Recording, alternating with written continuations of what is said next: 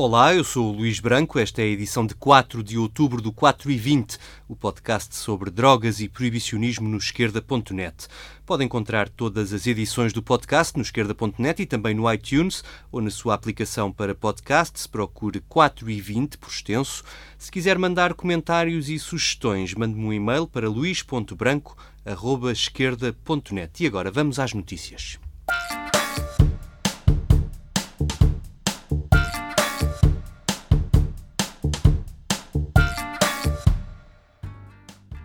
Começo com uma efeméride que não passou nos noticiários. Esta semana assinalam-se os 80 anos da proibição da cannabis nos Estados Unidos. Por alguma razão, ninguém comemora a data. Tal é o desastre provocado a nível global que trouxe o Marijuana Tax Act de 1937. Foi a primeira lei a nível federal a criminalizar a cannabis, alguns estados já o haviam feito desde 1911, e foi a partir de aqui que os Estados Unidos exportaram a proibição ao resto do mundo. Passados 80 anos e face ao descrédito do proibicionismo, é nos próprios Estados Unidos que encontramos exemplos de legalização da cannabis e de mudança de políticas. Neste 4 e 20 vamos olhar para a atualidade canábica norte-americana e passamos também por outros países. Se ouvir o podcast até ao fim, vai também ficar a saber qual é o país que acaba de conceder a primeira licença de cultivo de cannabis legal em toda a África. No dia em que passaram 80 anos da proibição, demitiu-se o chefe da Polícia Antidroga dos Estados Unidos, a DEA. Chuck Rosenberg já vinha da administração Obama, ocupava o cargo de forma interina desde 2015 e entrou em rota de colisão com a administração Trump, criticando abertamente o presidente quando este disse que os polícias deviam apertar com os detidos quando os metem no carro a caminho da esquadra. Outra das divergências pô-lo em confronto com o responsável pela Justiça, Jeff Sessions, a propósito das autorizações para a investigação científica da cannabis. Rosenberg acusou Sessions de estar a bloquear mais de duas dezenas de pedidos de cultivo para investigação, aos quais a DEA havia dado luz verde. Para além disso, o líder da DEA e a administração Trump também não se entenderam sobre qual deve ser o principal alvo das operações da agência. Para Rosenberg, o inimigo número um devem ser os cartéis mexicanos, que têm um poder incomparável com o resto dos traficantes, tanto do ponto de vista financeiro como organizativo, mas aparentemente Trump e Sessions querem que a DEA dê prioridade ao gangue MS-13, também conhecido por Mara Salvatrucha, um gangue nascido em Los Angeles nos anos 80 e composto sobretudo por salvadoranhos. Num discurso à polícia em julho passado, Donald Trump disse que os membros deste gangue são animais e prometeu destruí-los. Agora cabe-lhe a ele escolher o sucessor de Rosenberg à frente da DEA.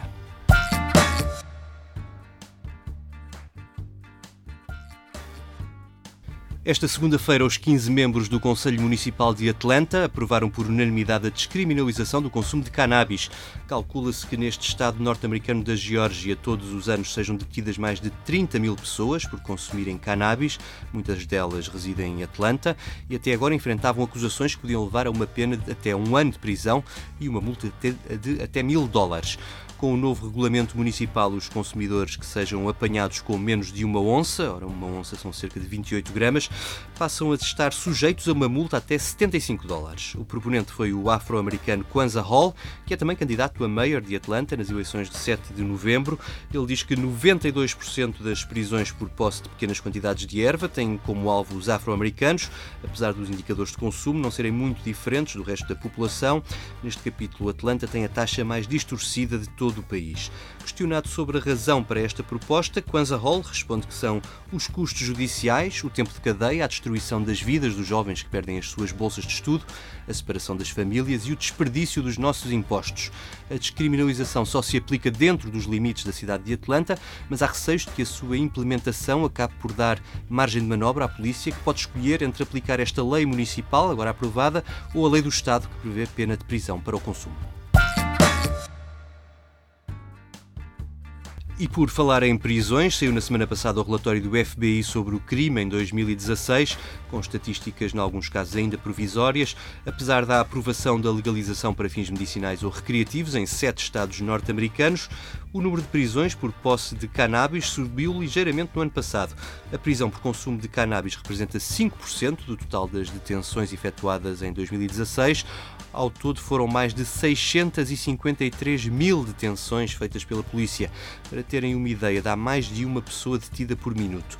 Ainda assim, o número de prisões está abaixo do que era em meados da década passada e aproxima-se mais dos de meados da década de 90. Se somarmos a estes números os de todos os crimes relacionados com drogas ilegais, há cerca de um milhão e meio de pessoas detidas no ano passado, também um pouco mais do que em 2015.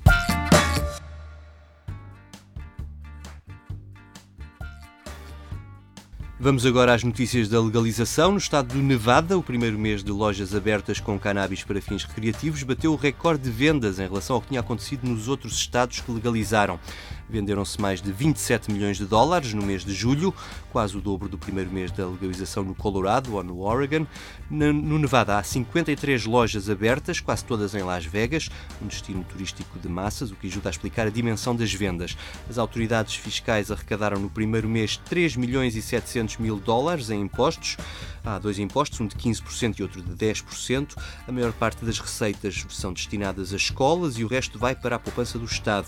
As projeções indicam que a receita fiscal rondará os 120 milhões em apenas dois anos. A abertura das lojas só estava prevista para janeiro de 2018, era esse o compromisso do referendo, mas foi o próprio governo que propôs antecipar a data para julho, coincidindo assim com o início do ano fiscal.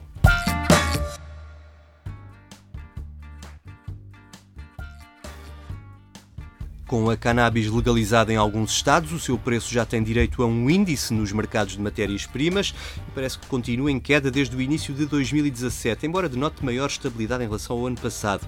Há agora uma diferença de 150 dólares entre o valor mínimo e máximo registados este ano, um intervalo que era o dobro em 2016.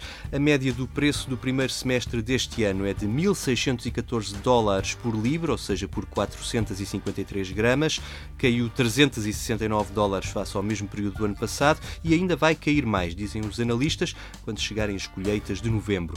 O preço de revenda tem refletido esta queda, só no Colorado esse preço baixou 40%. Em estados com mais restrições regulamentares ao negócio da cannabis, como o do Alasca, o preço de revenda é mais do triplo do que no Colorado, que tem apostado forte nesta indústria. A grande incógnita quanto ao futuro do preço da cannabis vem da Califórnia, o maior mercado de cannabis legal em todo o mundo, já a partir do próximo ano. Há preocupação preocupação sobre se a regulamentação ainda em debate na Califórnia, de que aqui falei no último 4 e 20, não irá manter muitas das potenciais empresas no mercado negro. Em todo o país, o grande entrave aos grandes negócios com a cannabis continua a ser a lei federal, que impede as transações bancárias em todo o setor e o obriga a funcionar só com notas. Na Califórnia, justamente há quem se preocupe menos com os mercados e mais com o ambiente. É sabido que o cultivo indoor deixa uma pegada ecológica assinalável devido ao alto consumo de energia. Só o cultivo para o mercado da cannabis medicinal na Califórnia corresponde a 9% do consumo de eletricidade naquele estado, ou seja, o equivalente a um milhão de casas. Numa das principais, eh, num dos principais centros de cultivo californiano, na localidade de Arcata, os eleitores aprovaram mesmo um imposto especial sobre o consumo excessivo de energia. Isto depois da companhia elétrica ter descoberto que em 663 moradas, uma em cada 10 de Arcata, existia cultivo em larga escala, sendo que algumas até beneficiavam do desconto da tarifa social. Se o consumo de energia tinha subido nos cinco anos anteriores à criação deste imposto especial, em 2013, a situação inverteu-se graças a ele, o número de grandes plantações caseiras caiu 90% e a cidade continua a arrecadar 300 mil dólares por ano das restantes. A verdade é que o aumento deste cultivo em grande escala vai de certeza comprometer os objetivos da Califórnia na redução da emissão de gases de efeito de estufa para cumprir o Acordo Climático de Paris. Nos últimos anos, o consumo de energia tem sido estável, apesar do crescimento da população e também da economia. Os cientistas com preocupações ambientais alertam que é preciso mudar todo o modelo de produção e que o cultivo cultivo indoor é um luxo incomportável para o ambiente e apontam que o futuro da cannabis amiga do ambiente está no cultivo ao ar livre, em países com muito sol e clima ameno, como a Califórnia e também Portugal, como já descobriram algumas das maiores empresas do ramo, como a canadiana Tilray, de que aqui já falei no último 4 e 20 acerca do investimento à produção em Cantanhede. O Canadá também está em contagem decrescente para a legalização. Há uns meses descrevi aqui o modelo que os canadianos vão seguir. Também referi que entre os descontentes com a proposta aprovada estão os dispensários, que já vendem cannabis para fins terapêuticos e que estiveram na primeira linha pela legalização. Ora, muitos deles estão ameaçados de encerramento e foi o que voltou a acontecer na semana passada em Toronto. A Câmara quer fechar um dos principais dispensários, dos 62 abertos na cidade. O Cana Clinic já foi alvo de várias rusgas, mas volta sempre a abrir portas, alegando em inconstitucionalidade das leis municipais e federais. O município alega que as sete lojas desta empresa faturam 3 milhões e meio de dólares por mês, tudo em notas, uma atividade comercial extremamente lucrativa sob a capa de dar acesso a cannabis para fins medicinais. O dispensário, por seu lado, alega que o direito à cannabis medicinal é protegido pela Carta de Direitos Fundamentais do Canadá que o encerramento dos dispensários levaria a que as únicas formas dos doentes poderem obter a cannabis seria através do autocultivo ou da encomenda via sistema de saúde com entrega pelo correio, ou seja, a cannabis passaria a ser o único medicamento que não pode ser comprado em pessoa.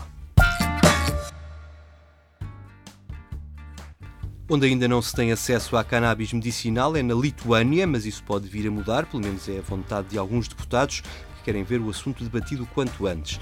A hipótese dos doentes de cancro e outras doenças graves terem acesso à cannabis para uso terapêutico é bem vista por Félix Janvesius, o presidente do Instituto Nacional do Cancro, que aponta exemplos de outros países que já legalizaram o acesso à cannabis. Também Irena de Gutienne, da bancada democrata cristã, afirmou que vai pedir ao Ministro da Saúde que reveja a classificação da cannabis de forma a permitir que seja receitada pelos médicos lituanos. Para isso, teria de ser integrada na tabela 2, onde estão as substâncias para uso medicinal. Falar em cannabis para fins terapêuticos, apesar das limitações nas várias leis, a investigação médica e científica à planta lá vai avançando. Vou agora falar de dois estudos recentes. O primeiro é sobre os efeitos do acesso legal às drogas das tabelas 2 e 4, que incluem os opioides, que estão na origem de uma epidemia de dependência atualmente nos Estados Unidos e que já matou mais de meio milhão de pessoas por overdoses desde o início do século até 2015, ou seja, mais do que os acidentes rodoviários ou com armas de fogo. A cannabis está na tabela 1, supostamente a das drogas drogas mais perigosas. Ora, os cientistas da Universidade do Novo México resolveram tirar a limpo os relatos que lhes chegavam de médicos que prescreviam opiáceos para o combate à dor crónica. Diziam eles que alguns doentes passaram a ir menos às consultas para buscar receitas desde que se inscreveram no programa de cannabis medicinal, que é legal no Novo México. O estudo acompanhou durante dois anos 83 destes doentes com dor crónica que recorriam à cannabis medicinal e outros 42 doentes que não usavam cannabis. Isto para verificar a reevolução do seu consumo de opiáceos que lhes eram receitados e verificou que 34% do primeiro grupo abandonou os opiáceos nos últimos seis meses do estudo, enquanto apenas 2% do grupo sem cannabis conseguiu largar estes medicamentos com demasiados efeitos secundários. A conclusão é de que os programas de cannabis medicinal legalizados têm um papel importante no combate à epidemia dos opioides no país.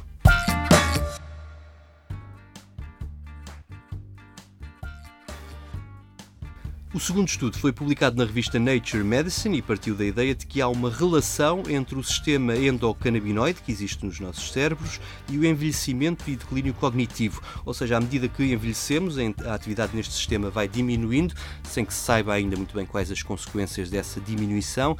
Testes em animais sugerem que a perda de memória e dificuldade em adquirir novos conhecimentos possam ser alguns dos efeitos dessa quebra na quantidade de canabinoides naturais que produzimos. O desafio destes cientistas foi o de tentar saber se é possível recarregar o sistema e assim diminuir ou mesmo reverter este declínio cognitivo. Para isso foram chamados os habituais mártires do avanço científico da humanidade, neste caso um grupo de ratinhos muito jovens e outro de ratinhos mais velhos. Ambos foram submetidos a um tratamento com baixas doses de THC, o princípio ativo da cannabis. Andrea Zimmer, um dos autores, diz que parecia que o relógio molecular tinha voltado atrás com este tratamento depois de estudarem o tecido cerebral e a atividade dos genes dos ratinhos com um ano de idade, submetidos ao tratamento, os valores já não eram os de antes, mas sim semelhantes aos de ratinhos com dois meses de idade, com o crescimento de ligações no tecido cerebral associadas à velocidade de aprendizagem e pensamento. Como é evidente, não se podem ainda extrair grandes conclusões para a saúde humana, mas este é um estudo que veio abrir portas no combate à perda de capacidade cerebral que acompanha o envelhecimento.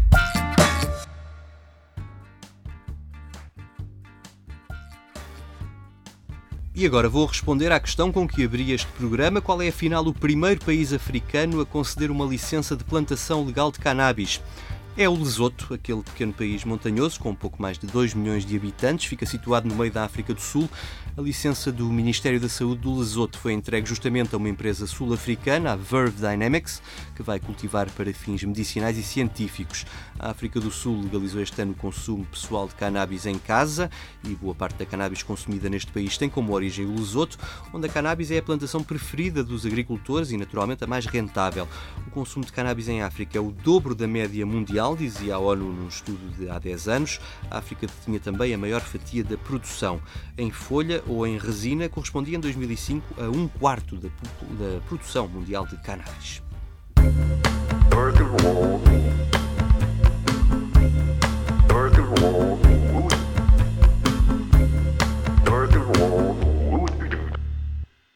E esta emissão do 4 e 20 chega ao fim com o momento musical. Esta semana desapareceu mais um grande músico do rock norte-americano, com os seus Heartbreakers ou a solo. Tom Petty foi um dos artistas que mais discos vendeu, mais de 80 milhões ao longo de 40 anos de carreira.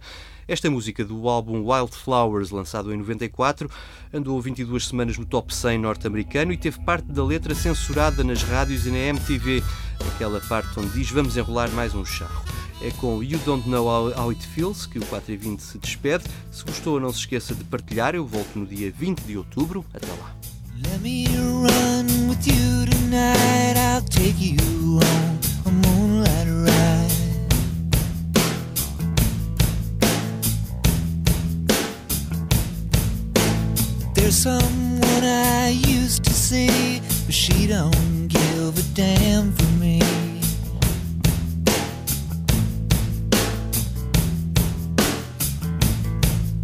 Let me get to the point.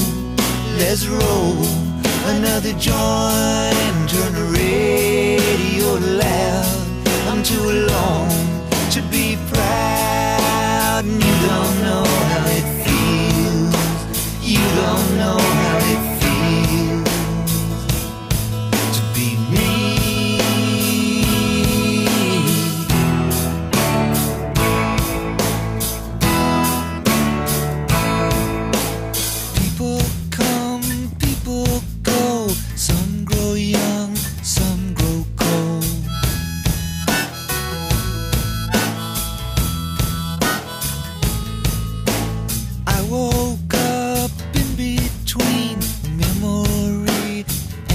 So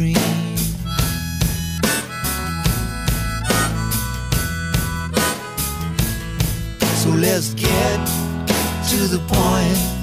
Let's roll another joint. Let's head on down the road. There's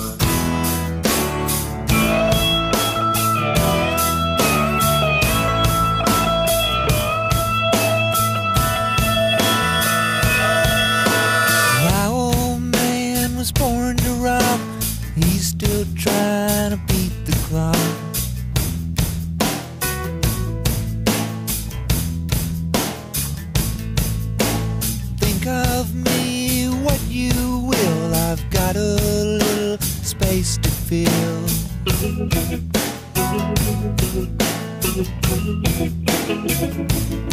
So let's get to the point.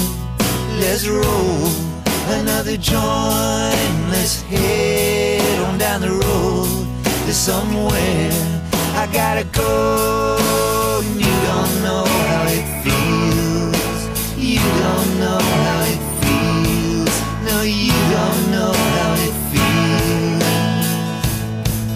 be me.